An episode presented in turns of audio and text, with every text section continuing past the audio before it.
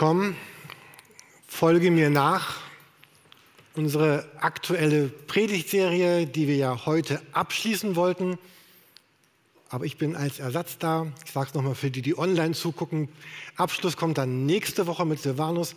Ich hätte heute eigentlich Tontechnik gehabt. Fred, danke, dass, ich, dass du dich ans Tonpult hast setzen lassen heute Morgen noch. Maximal flexibel, das waren ja auch unsere Worte, die uns irgendwie durch Corona gebracht haben und auch nach Corona werden diese Worte uns begleiten. Wenn wir an den Anfang der Bibel zurückgehen und uns angucken, was dort geschehen ist. Später wird dann Jesus sagen, komm, folge mir nach.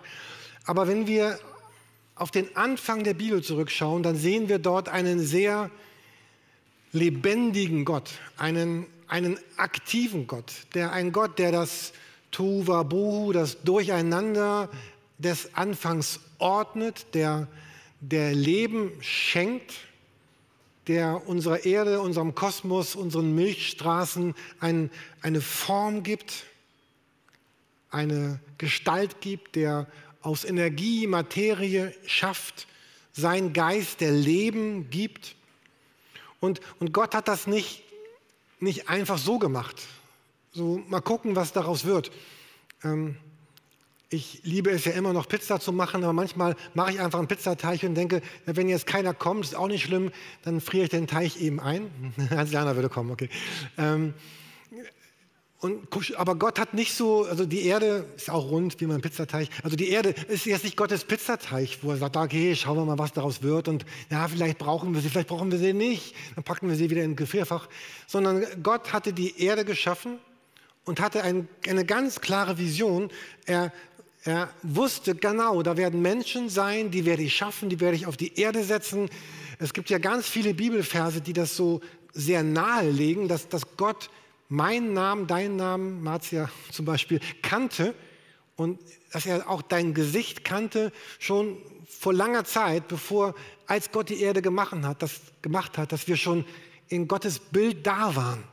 Kann man sich fast gar nicht vorstellen, aber wir, wir sind nicht irgendwelche unvorhergesehenen Gäste, die plötzlich auftauchen und dann, ähm, kennt ihr das, wenn man jemanden einlädt und hat vergessen, den einzuladen und dann kommt der und dann, oh.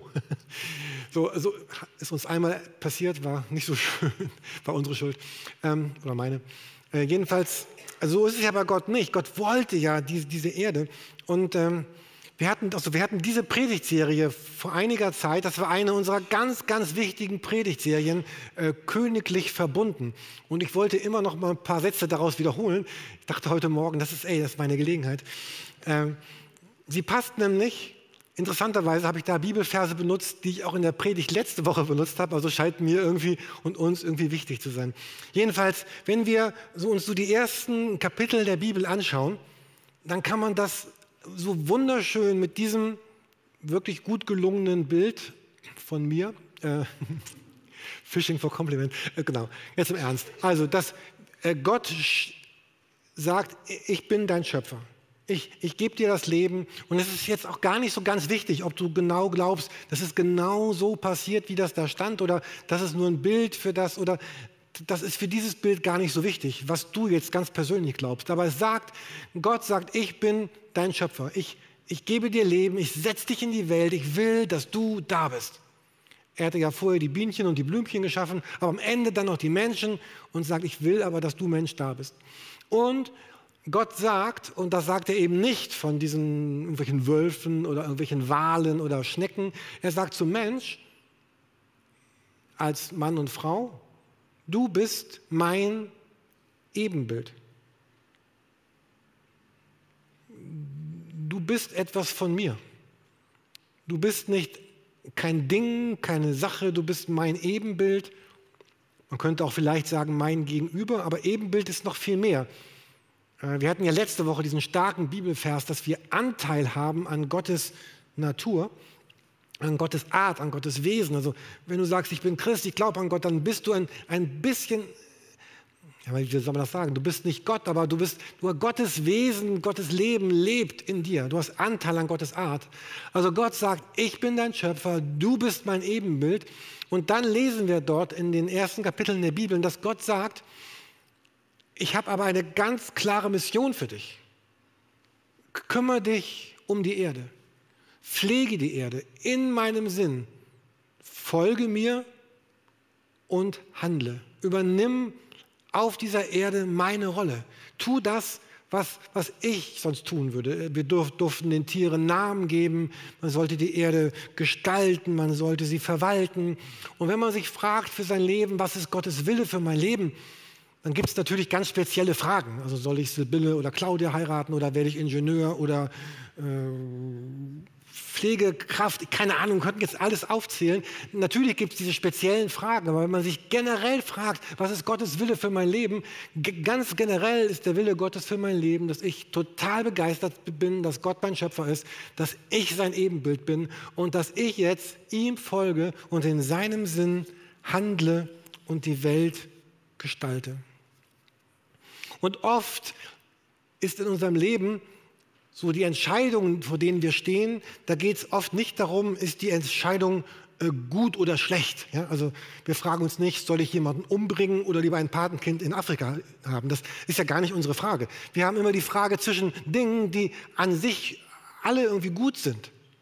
Aber wir sind begrenzt an Zeit, wir sind begrenzt an Kraft, wir sind begrenzt an Finanzen. Und deswegen ist ja die Frage, die ich mich als Christ frage, wenn ich jetzt so begrenzt bin, was passt denn für mich am besten dazu, in diesen Kreis so einzusteigen? Was fasst für mich am besten, Gott als meinen Schöpfer anzubeten? Wie freue ich mich am meisten darüber, dass ich Gottes Ebenbild bin? Und wie kann ich am besten meinen Job auf der Erde wahrnehmen in Gottes Sinne? Mit meinen Gaben, meinen Fähigkeiten, meinen Stärken, meinen Schwächen, meiner Art, ähm, diese Welt in Gottes Sinne zu gestalten. Und ob ich am Ende meines Lebens so eine Person gewesen bin, die, die in diesem Kreis gelebt hat, es gibt nicht irgendwann so einen, einen, Schalter, so wie on-off. Dass man irgendwann sagt, so, ich bin jetzt 35, schon ziemlich alt, oder so wie ich, 25, und sage, jetzt, jetzt drücke ich den Schalter um und jetzt bin ich diese Person. Sondern man wird das durch Hunderte, Tausende, Millionen von kleinen Entscheidungen, die mich am Ende zu der Person machen, die machten dich zu dem, wer du bist. Nicht das, was du einmal tun wirst, wenn du groß bist oder wenn du in Rente bist oder wenn du Zeit hast, sondern was du heute tust im, im Stress deines Lebens, in den, in den, Anforderungen des Lebens, in dem, wo es dir nicht gut geht, wo es dir gut geht, das macht mich dazu. Ähm, und deswegen ist eine total wichtige Frage für mein Leben, was bedeutet es für mich als Ebenbild und gegenüber Gottes zu leben? Und bei dieser Frage, ich finde, das ist die wichtigste Frage, die wir uns stellen können als Christen, finde ich, ist der Tonfall ganz, ganz wichtig, wie wir uns das selber fragen. Man kann sich diese Frage sehr vorwurfsvoll fragen oder sehr anklagend oder sehr sehr bitter. Hey, was heißt denn das für dich, als Ebenbild Gottes zu leben? Oder man kann sich das wirklich so sympathisch fragen. Jürgen, was heißt das eigentlich für mich? Mal ganz ohne schlechtes Gewissen, ohne Vorwürfe, so als so, wie wenn man in so ein Restaurant geht und dann so eine Speisekarte aufklappt und sieht, okay, die Speisen kann ich mir alle leisten, aber was davon will ich denn heute Abend, heute Mittag essen? so sich mein Leben anzugucken, diese Welt anzuschauen mit ganz vielen Möglichkeiten, die da sind und mich zu fragen, was ist denn für Jürgen oder für Sibylle oder Claudia oder Horst, was ist für dich dein, deine Art, das wirklich gut auszufüllen und dann ganz lustvoll ähm, ja, Erfahrungen zu machen. Wenn man sich so die Glaubenshelden des Alten Testaments anguckt, so Abraham, Josef, Mose, David, dann dann haben die von Gott etwas vor, vor die Füße gelegt bekommen und haben das, was für sie gedacht war, ergriffen und haben das gemacht. Und Jesus sagt ja, wer, wer mich sieht, wer mich sieht, der sieht den Vater. Und deswegen heißt ja unsere aktuelle Predigtserie, komm, folge mir nach. Weil so wie Jesus seinem Vater nachgefolgt ist, so folgen wir Jesus nach und folgen damit genau in diesem Kreis, sind in Beziehung zu, zu Gott, dem, dem Schöpfer. Und wenn ihr letzte Woche da wart, habe ich genau über diesen Bibelvers gesprochen, über den ich auch in dieser Predigt geredet habe. Das ist so einer der Verse, habe ich ja letzte Woche gesagt, die mich zutiefst bewegen, mein Leben lang schon, wo Jesus sagt, Johannes 14, Vers 12, wer an mich glaubt, der wird auch die Werke tun, die ich tue und wird größere als diese tun, weil ich zum, zum Vater gehe. Um das wieder einmal mit diesem Dreieck in Verbindung zu bringen, Gott, der König, verleiht seinem Kind, mir, dir Autorität, um in seinem Namen Kraft und Segen in die Welt hineinzugeben. Wenn wir uns fragen, wie kommt denn Gutes in die Welt hinein? Wie kommt Heilung in die Welt hinein? Wie kommt Segen? Wie kommt Kraft Gottes in die Welt hinein? Dann ist es doch meistens so, dass Gott Menschen wie dich und mich äh, losschickt oder äh, gebraucht, benutzt oder äh, gibt es bessere Worte für, als benutzen? Äh, Gott äh, mit einbezieht. Also Gott, Gott tut dir Gutes durch mich, Gott tut mir Gutes durch dich und selten macht Gott das so ganz direkt oder schickt Gott einen Engel, das gibt es alles auch, aber meistens sind irgendwie Menschen daran beteiligt. Ähm, und genau darum, ähm, darum geht es hier in dieser, diesem Gedanken heute, dass Gott der König mir Autorität gibt, Kraft, ganz viele Möglichkeiten, um in seinem Namen Kraft und Segen in die Welt zu bringen. Weil Gott ist, Gott ist immer ein Gott der Geschichte. Gott hat immer Geschichte geschrieben mit Menschen. Gott hat Menschen in ihre Geschichte begleitet, herausgefordert. Und Gott möchte mit mir und mit dir Geschichte schreiben. Das sind ja so schöne, ja, vier Gedanken. Also wer an mich glaubt, also die Einladung an, an Gott zu glauben. Und vielleicht bist du jemand, der sagt, oh, ich bin noch gar nicht so weit, dass ich sage, ich glaube wirklich an, an Gott, dann könnte heute Morgen ja vielleicht so ein Morgen sein, wo du sagst, ich, ich, starte heute damit, ich vertraue mein Leben Gott an. Das griechische Wort Glauben heißt ja nicht für wahr halten, sondern heißt anvertrauen. Glauben im Sinne der Bibel heißt sich anzuvertrauen. Wenn ich sage, ich glaube an Zeit, ja, dann würde ich mich Zeit anvertrauen. Also vielleicht bei einer Wanderung oder bei der Bergtour oder ich würde mein Leben in deine Hände legen. Das heißt, ich glaube an dich. Das wäre das, das biblische Wort Glauben. Und vielleicht lädt Gott dich gerade jetzt in diesem Augenblick ein, das, das neu zu tun. Oder eben in dem Text, den du vorgelesen hast, ging es ja auch um das, vielleicht komme ich mal ein bisschen vom Weg ab, vielleicht neu zurückzufinden zu dieser Person, Jesus Christus, der dich einlädt. Und dann diese schöne Herausforderung, du wirst Werke tun, du wirst das tun, was ich getan habe. Also schau dir an, was hat Jesus getan, wie hat Jesus das getan, mit welcher Haltung. Und dann sagt Jesus hier drittens, du wirst Größeres tun, mehr davon, weil viertens, ich bin ja gar nicht mehr da, ich bin ja beim Vater. Gott schreibt seine Geschichte auf der Erde.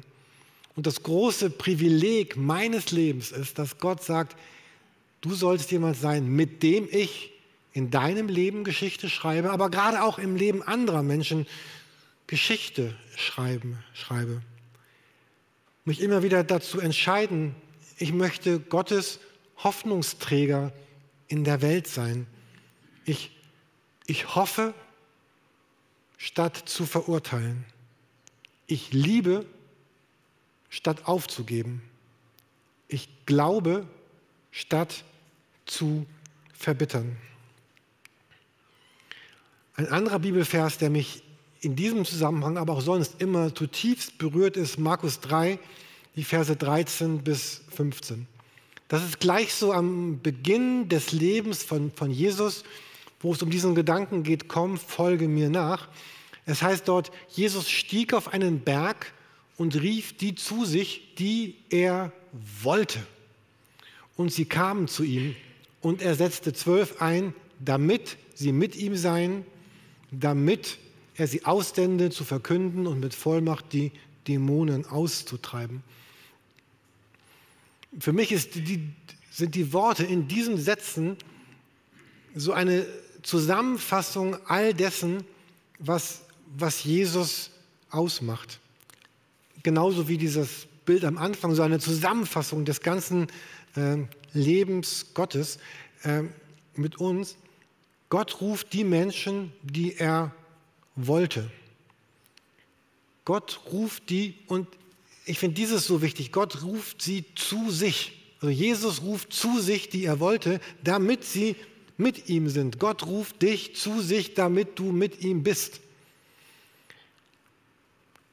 Also der Vater gibt dir eine Identität, du bist Sohn und Tochter Gottes und kannst jetzt Hand in Hand mit Jesus handeln, mit, mit ihm leben.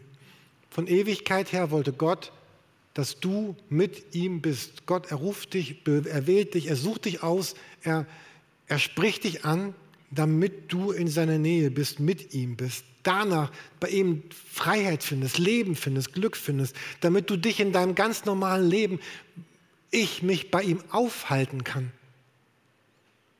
Wir sind berufen, er ruft mich zu sich.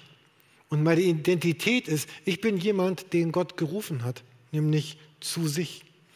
Aber dann geht er ja weiter. Er sagt, also ich rufe die ich will, damit sie mit mir sind und damit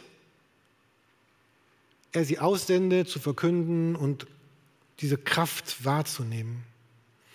Was Jesus hier sagt, meine Freunde, die Menschen, die zu meiner Familie gehören, die zu mir gehören werden, die werden dafür leben, die werden dafür arbeiten, die werden sich dafür einsetzen, um ihre Bestimmung zu entdecken und, und Verantwortung zu übernehmen.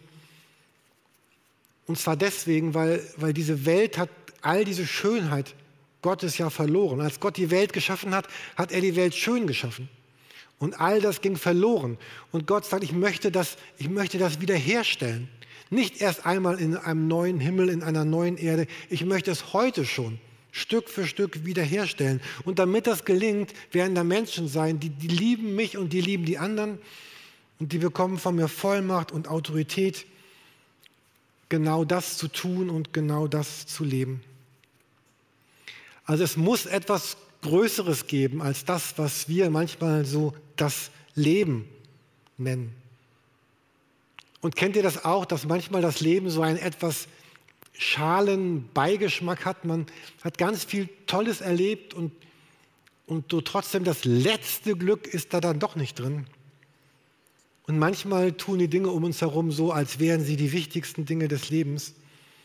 Und ähm, Jesus sagt, ich, ich möchte dann, dass du, du wirst dann Glück finden, wenn du bei mir bist und dich von mir in die Welt auch senden lässt. Ich möchte uns noch ein Zitat zeigen, was auf den ersten Blick vielleicht, ich weiß nicht, ob du es beruhigend oder unberuhigend findest. Ich mag es jedenfalls. Ein Zitat von Franz Jalisch, er hat gesagt, um mit Jesus unterwegs zu sein, braucht es im Wesentlichen nur zwei Haltungen.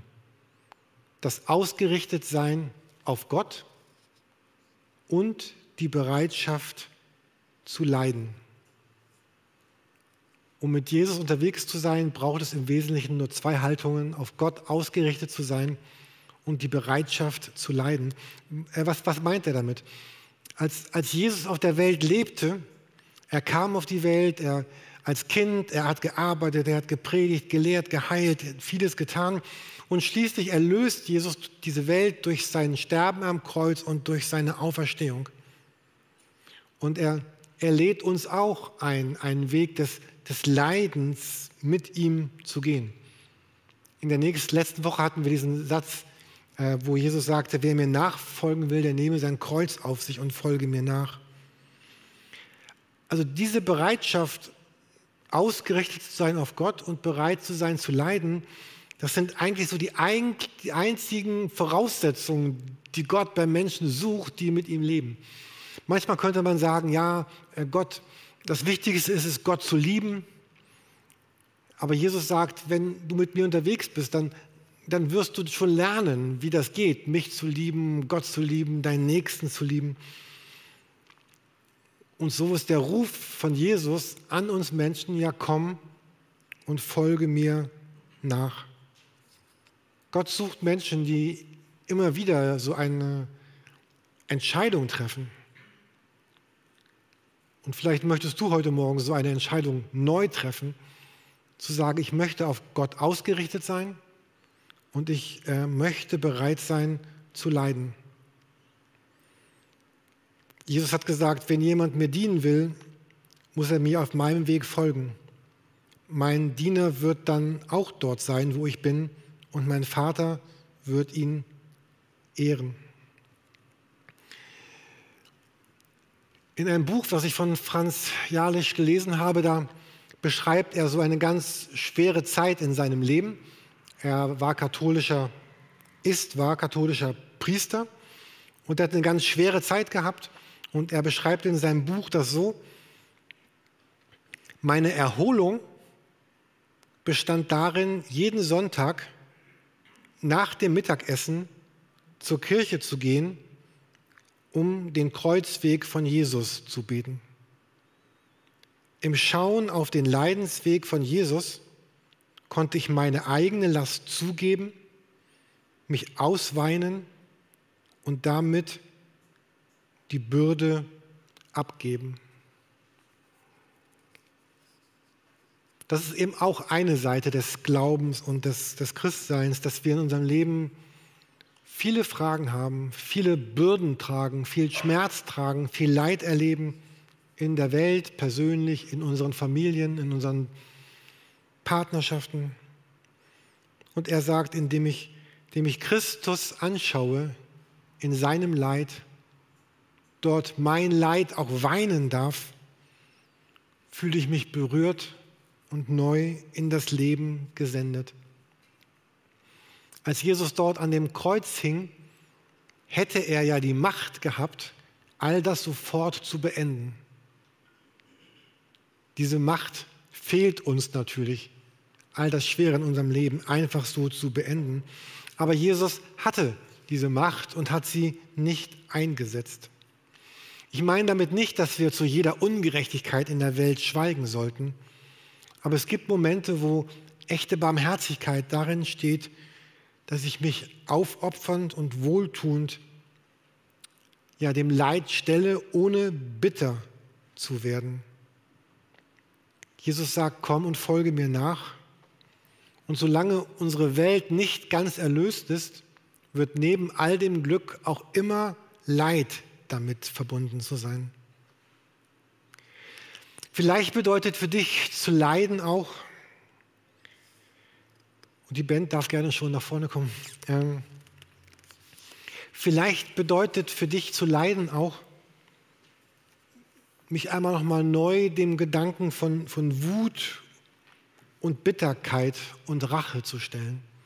Ich glaube, dass ganz viele von uns in diesen Tagen genau damit zu kämpfen haben, mit Gedanken von Wut, Bitterkeit, Wunsch und Rache.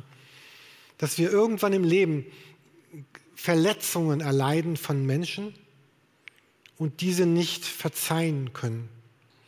Und dass diese Wunden, die wir haben, immer wieder offen bleiben und wir sie immer wieder aufreißen durch, durch Wut und Hass und Ärger und Rachegefühle oder Selbstmitleid.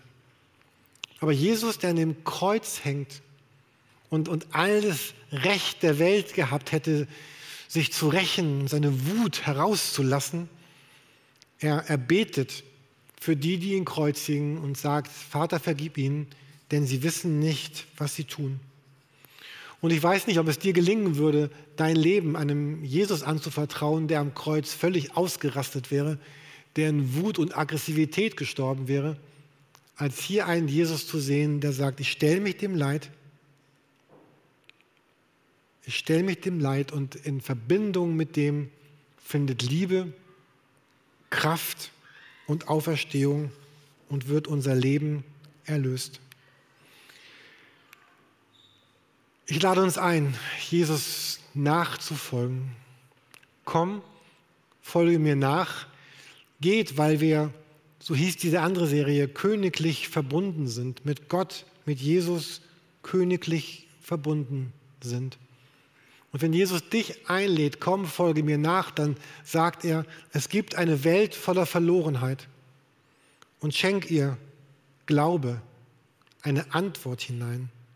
Es gibt eine Welt voller Schmerz. Schenk ihr die Liebe, die Gott dir schenkt, in den Schmerz hinein. Und es gibt eine Welt voller Zerbrochenheit. Aber Hoffnung begegnet all der Zerbrochenheit unseres Lebens. Amen.